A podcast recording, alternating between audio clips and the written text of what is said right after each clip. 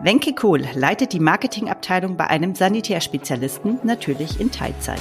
Sie hat zwei Kinder und lebt mit ihrer Familie in der Nähe von Münster. Wir sprechen heute darüber, wie sie ihre Arbeit als Teilzeitführungskraft organisiert und welche Vorteile das Modell für beide Seiten hat, für sie selbst und ihren Arbeitgeber. Hallo Wenke, schön, dass du da bist. Hallo liebe Johanna und vielen Dank für die Einladung. Ich freue mich sehr. Ja, sehr gerne, Wenke. Ich bin ja über einen, ähm, ja, du hast einen, einen, einen Beitrag in einem Fachmagazin, da habe ich gelernt, es gibt das Wort DIY-Branche. Mhm. Das war mir völlig, genau. völlig unbekannt vorher. Ähm, habe ich bin im Fachbeitrag, du hast es auch auf LinkedIn gepostet, auf dich aufmerksam geworden. Und ähm, da hast du beschrieben, ja, wie dein Leben als oder wie dein Arbeitsleben als Teilzeitführungskraft aussieht, wie du das machst. Und ich fand das einen wahnsinnig inspirierenden Beitrag, weil das so eine Branche ist, die man jetzt ja vielleicht auf den ersten Blick, finde ich, so ganz so fortschrittlich halten mag, von außen sehr männerlastig. Das ist vielleicht so die ganzen Stereotype oder auch ähm, ja, ähm, Bilder, die da im Kopf aufploppen und umso schöner fand ich es, ähm, ja, dass es diesen Beitrag gab und diesen, ja, das ganze Heft war, glaube ich, auch dem Thema gewidmet. Es war tatsächlich Frauen in der Dye-Branche, genau. Mhm. Ja, Wenke, erzähl doch mal ein bisschen über dich. Also, wie ist es denn dazu gekommen überhaupt, dass du Führungskraft in Teilzeit geworden bist? Ja, ich hole ein bisschen aus. Und zwar bin ich ähm, wegen meines Mannes umgezogen nach Münster, äh, hochschwanger, und habe dann ähm, also meinen Job nicht mehr weitermachen können nach den Kindern. Hat zwar zwischen den Kindern dort im Homeoffice gearbeitet, die vier Monate, die es dann zwischen den Kindern gab, aber ähm, also nicht in Elternzeit gab, aber da war komplett Homeoffice danach nicht möglich. Das ging damals, das war vor Corona, ne? Wir sind jetzt im Jahr 2018. Ähm, ging das nicht und so habe ich mich dann angefangen zu bewerben und bin dann nach einem langen, steinigen, harten Weg in diesem Unternehmen, wo ich jetzt äh, bin, angekommen und dann allerdings auch über eine Initiativbewerbung. Also ich habe da auch viele ähm, wie soll ich sagen, Erfahrungen machen dürfen oder müssen, dass es so einfach nicht ist, in Teilzeit einen Job zu bekommen, der auch anspruchsvoll ist und dementsprechend auch entlohnt ist und wo man, ich wollte eigentlich weiter durchstarten. Ich dachte, ich mache immer weiter wie vorher, so vielleicht ein bisschen naiv. Ja, das war dann nicht der Fall. Ähm, und durch die Initiativbewerbung bin ich dann da reingekommen und dann wurde mir dort angeboten, erst im Team anzufangen, ein Jahr lang, und dann das Team nach dem Jahr zu übernehmen. Also mein Anspruch war damals gar nicht, eine Führungsposition zu finden, sondern einfach nur dort anzuknüpfen, wo ich aufgehört habe, einfach einen, einen Job zu finden, der mich fordert, ne? wo ich einfach mein, mein Wissen auch einbringen kann. Und ähm, ja, so hat mich das tatsächlich auch sehr überrascht, weil ich auf die Idee gar nicht gekommen wäre. Also die Führungsposition, das Angebot für die genau. Führungsposition überrascht. Genau. Du, hast du dich in Teilzeit beworben auch? Ich habe in der Initiativbewerbung reingeschrieben, dass ich nur Teilzeit zur Verfügung stehe. Wobei ich dann mal lange gehadert habe, ob ich es reinschreibe oder nicht. ich glaube, das kennen auch viele, die das hier hören. Ähm, hat das dann aber reingeschrieben und es war von Anfang an klar, genau. Also es war auch denen, meine Töchter waren da ein und zwei Jahre alt. Also es war denen auch klar, dass das noch so Weile so bleibt. Und äh, trotz allem ist mir dann der Job angeboten worden und ähm, ich hatte parallel zu der Zeit tatsächlich noch ein Zweitangebot, habe aber dann mit der Option, dann in Führung weiter zu kommen, tatsächlich auch in Teilzeit, den Job dann mich damals für den Arbeitgeber entschieden. Und ähm, ich habe das auch nicht bereut und habe äh, sehr viel gelernt und bin auch super dankbar, dass ich das ausleben darf. Ja, klingt super.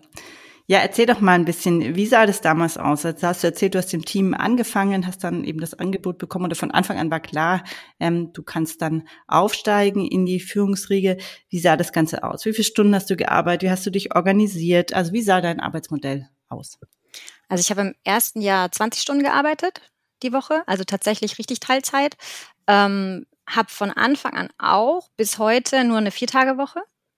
Also ich habe am Mittwoch ist es so ein Sondermodell. Mittwochs kann ich machen, was ich will. Aber so, ich würde sagen, jeden zweiten Mittwoch arbeite ich. Aber je nachdem, wie ich halt möchte, mal zwei Stunden, mal sechs Stunden. Ich mache das sehr flexibel, was gerade so ansteht, was gerade so privat als auch beruflich ansteht. Ähm, kann aber am Mittwoch auch einfach nicht arbeiten. So, also ich habe eine Vier-Tage-Woche im Grunde genommen und habe dann, als die Führungsposition dazu kam, ich schon gedacht, ja, so fünf Stunden mehr werden vielleicht nicht so verkehrt, ne? Und habe dann äh, auf 25 Stunden aufgestockt und ähm, habe zwei Homeoffice-Tage und zwei Tage im Büro, die ich auch flexibel legen kann, wie ich möchte. Ich habe da zwar meine Tage, die ich äh, eigentlich immer gleich sind, aber kann ich theoretisch auch wechseln. Ähm, und habe einen Tag in Warendorf hier im Büro, das ist quasi das der Mutterkonzern, und habe einen Tag in Münster. Und wohne in der Mitte, deswegen ist das super. Das klingt super. Es klingt fast zu schön, um wahr Ja, es ist wirklich, also von der Flexibilität her, ich glaube, es geht nicht besser. Das ist ähm, echt schön. Und das, also diese Möglichkeit äh, macht es auch einfach mit den Kindern dann in Teilzeit. Oder auch dem Job entsprechend entgegenzukommen. Ne? Jetzt habe ich zwei Fragen, die jetzt gleich in meinem Kopf aufgeploppt sind. Zum einen, ähm, wie funktioniert es in Richtung Team? Also klar, du hast jetzt beschrieben, okay, da sind zum einen mal natürlich äh, dein, dein Partner oder dein Mann, der mal mehr, mal weniger da ist und dadurch natürlich mitbestimmt, wie viel du arbeiten kannst, logischerweise. Und auf der anderen Seite frage ich mich, okay, wie funktioniert das, wenn es nicht zum, zum Rhythmus in der Arbeit passt? Also wenn ihr einen Peak in der Arbeit habt und bei dir ist gerade aber auch Kinderbetreuungspeak quasi angesagt. Also wie gehst du damit um? Und auf der anderen Seite, ähm, das ist vielleicht aber nochmal eine ganz andere Frage. Ja, was hat aus deiner Sicht deinen Arbeitgeber motiviert, dir dermaßen entgegenzukommen? Weil das ja wirklich, äh, sprechen, hast du ja gesagt, ja, 2018, glaube ich, hast du gesagt, bist du gestartet. Ich meine, jetzt haben wir 2023 und es hat sich durch die Pandemie, haben wir im Vorgespräch ja auch schon kurz anklingen lassen, hat sich einfach was verändert. Also es haben sich, ähm, hat sich verändert, wie gehen wir mit Homeoffice um, Flexibilität, da ist viel mehr Gewohnheit ähm, da als noch in den äh, Prä-Pandemie-Jahren sozusagen. Vielleicht lass uns das zuerst angucken. Was glaubst du, warum, ja, hat sich dein Arbeitgeber da so verhalten? Äh, ja, das Thema Flexibilität, ich glaube, das ist auch so ein bisschen gewachsen. Also am Anfang gab es eben kein Homeoffice und das kam erst durch Corona. Ähm, das dazu. Und ich glaube, wenn man dann, ich bin jetzt da ja schon im fünften Jahr, wenn man sich dann eben kennt und der Vorgesetzte, der übrigens auch der ähm, geschäftsführende Gesellschafter ist, also quasi dann gibt es auch keinen mehr, der da reingerätschen kann, ähm, das Vertrauen hat und merkt, dass es einfach funktioniert, warum sollte es dann nicht tun? Hm? Aber ich war eben am Anfang ganz normal bei der Arbeit, also ganz normal bin ich morgens angekommen und ähm, habe dann eben bis Mittag oder Nachmittag, je nachdem, was halt so anstand, ähm, bin ich da gewesen. Mhm. Ja, aber gleichzeitig, du hast ja gesagt, also du, du bist da gestartet in Teilzeit erstmal als Mitarbeiterin im Team, dir wurde aber von Anfang an diese Führungsposition in Aussicht gestellt. Also auch das finde ich schon ähm, bemerkenswert, ehrlich gesagt. Ja. Ich hatte damit auch nicht gerechnet. Also ich bin das Gespräch, es war das Zweitgespräch rein und ähm, wurde dann damit konfrontiert und der Arbeitsvertrag lag auch schon auf dem Tisch.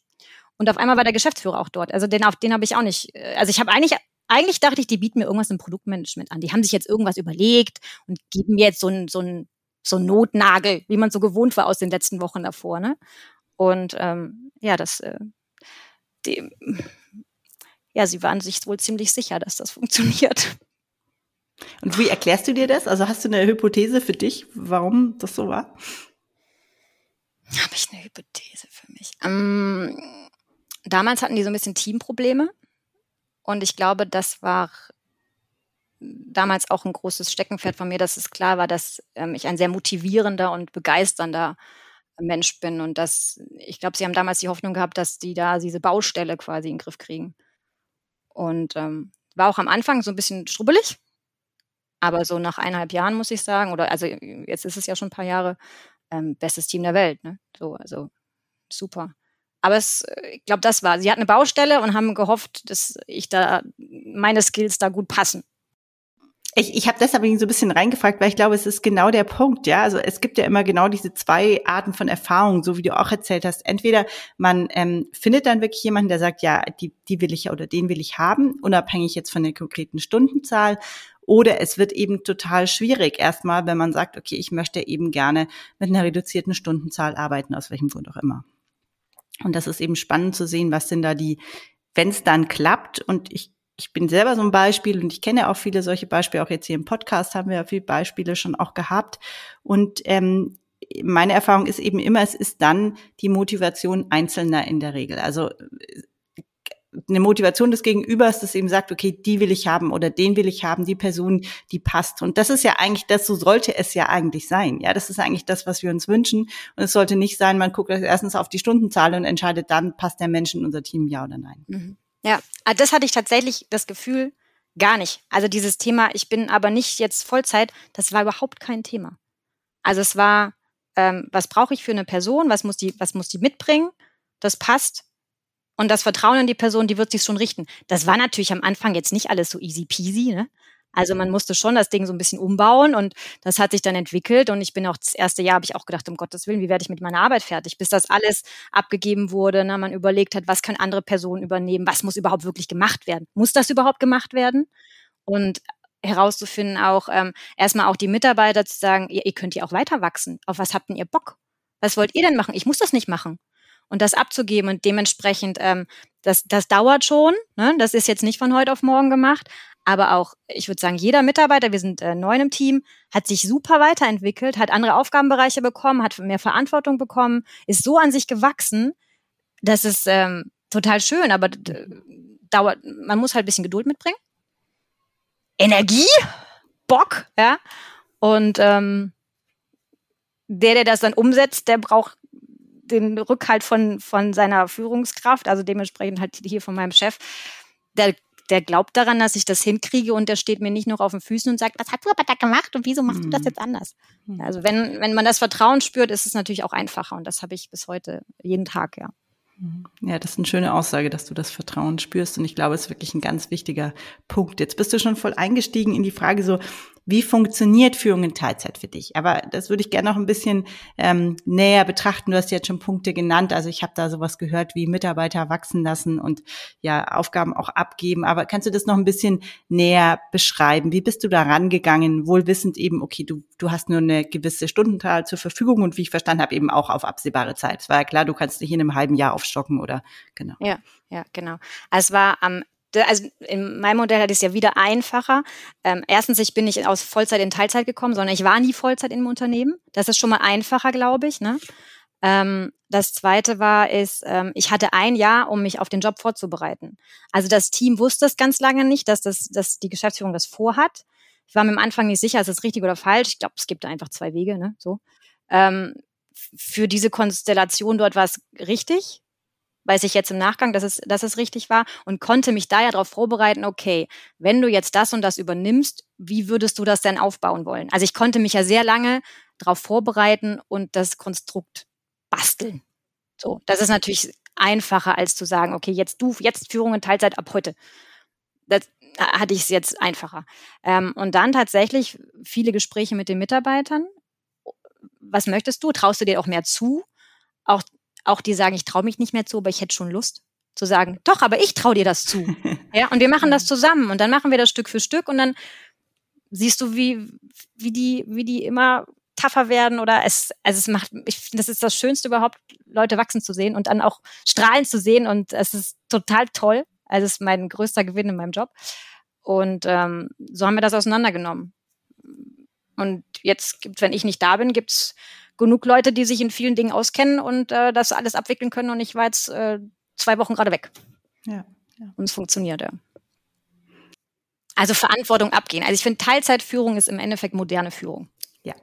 So, also das ist das über Vertrauen das Thema ähm, ist für mich ganz wichtig und dann auch, wir arbeiten auch mit verschiedenen Delegationsstufen, ne? zu sagen, okay, da mache ich das mit dir oder da machst du es alleine, aber zeigst es mir, bevor du es abgibst oder ich habe auch äh, welche im Team, sage ich, mach einfach. Und irgendwann sagst du mir mal, was du da gemacht hast, damit ich es halt mal gehört habe. Aber mach.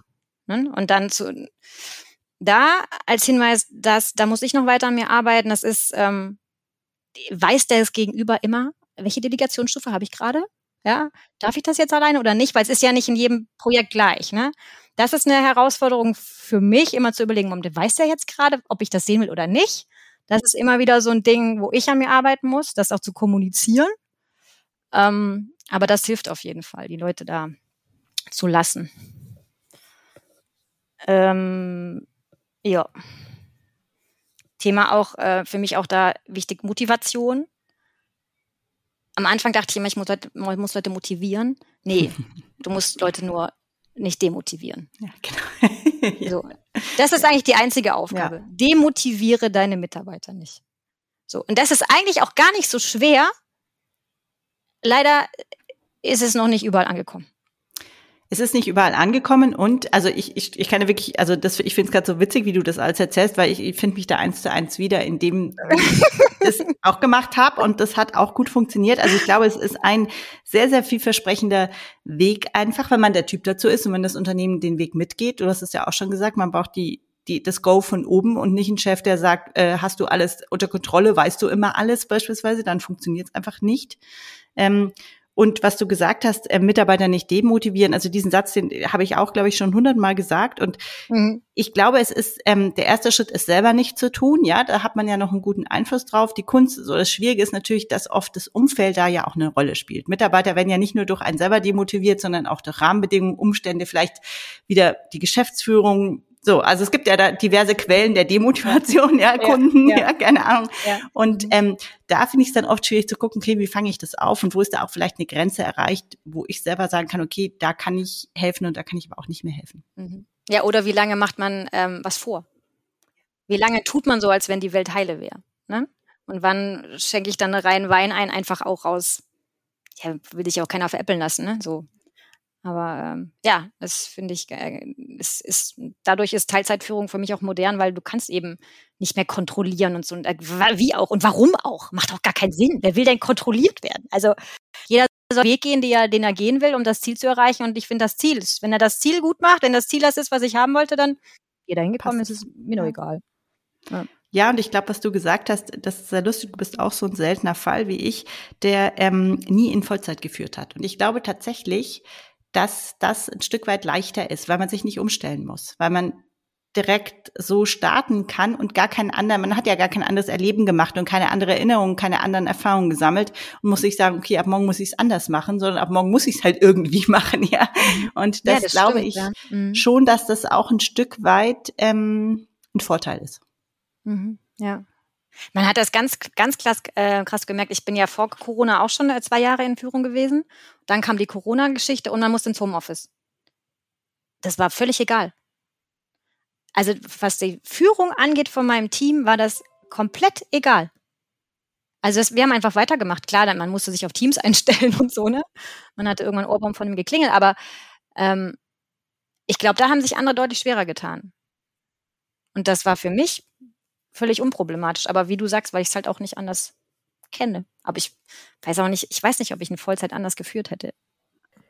Also super spannend, Wenke, und ich finde es total gut, dass du das so auch teilst, weil ich finde auch, wir, wir, wir dieses Bild von Teilzeit, an dem wir arbeiten müssen, ich finde auch, es ist eine ganz moderne Form von Führung. Das ist eigentlich ähm, ein ein Modell, von dem auch viele Vollzeitführungskräfte lernen können, weil das ein wenn es gut läuft oder wenn man es so macht, wie du das jetzt beschreibst, dann ähm, hat es ganz viele positive Effekte auch auf die Mitarbeitenden, hast du ja auch schon ähm, gesagt.